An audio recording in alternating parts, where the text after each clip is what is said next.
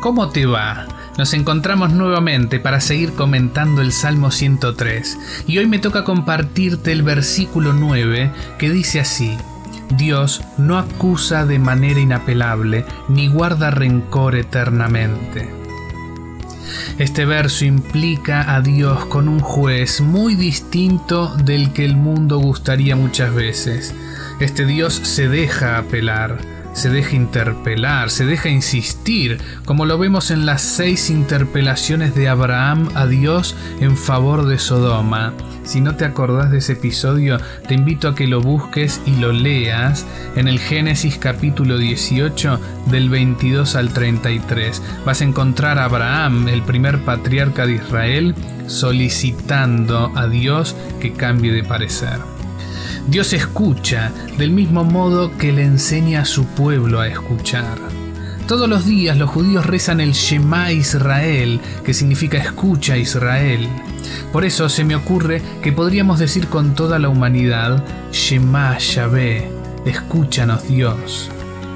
Acordate que el rencor y la ira son abominables y ambas cosas son patrimonio del pecador, dice el libro del eclesiástico en su capítulo 26, versículo 30.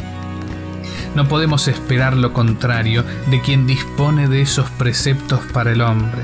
Recordemos que el Dios de la Biblia tiene misericordia por mil generaciones, nos dice el libro del Éxodo en su capítulo 20, versículo 6. Sirácida, que es el autor del libro del eclesiástico, dice algo muy interesante. No guardes rencor a tu prójimo por ninguna injuria, ni hagas nada en un arrebato de violencia. Qué importante que es destacar este precepto, esta enseñanza, esta invitación, esta exhortación. No guardes rencor a tu prójimo por ninguna injuria, ni hagas nada en un arrebato de violencia. Eclesiástico 10, versículo 6. Es para tatuárselo a esto. ¿eh? ve Dios sabe de misericordia, no es rencoroso como nosotros. No olvides esto, ¿eh? Dios no es como vos ni como yo. No hagamos una versión de Él tan parecida a nosotros.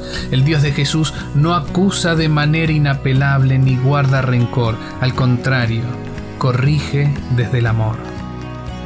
Los cristianos no debemos olvidar que cuando Jesús enseñó a rezar a sus discípulos y con ellos a nosotros, no inventó una oración que empezaba diciendo juez nuestro que estás en los tribunales, sino más bien Padre nuestro que estás en el cielo. Soy Mariano Serer Mora y charlo con vos desde Acer Ya Producciones. Te esperamos en el próximo podcast sobre el Salmo 103.